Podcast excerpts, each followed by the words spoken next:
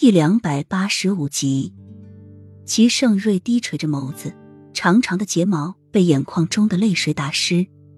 你以为我是雨飞会那么容易一次一次的被你骗吗？你这样说，无非是想让我拿出解药吗？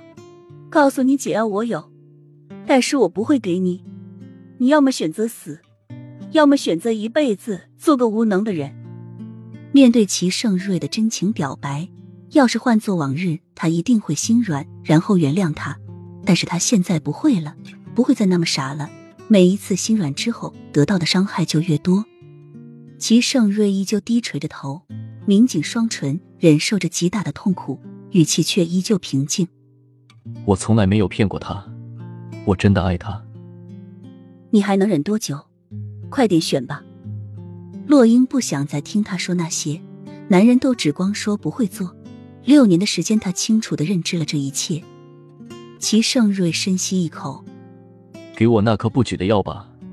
我要活着为小溪铺好所有的路之后，我再去找雨涵。齐盛瑞说的十分动情，因为药力发挥，使齐盛瑞脸红的像血，看不清他现在的神情。洛英仔细闻了闻药，从中选出一颗，齐盛瑞毫不犹豫的将药吃了，药力作用也慢慢减退。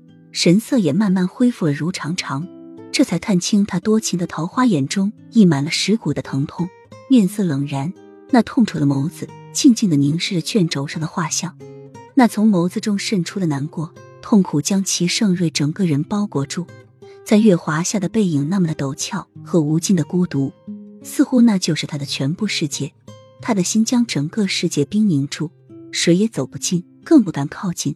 哪怕只看一眼，也会深深的刺痛自己的眼。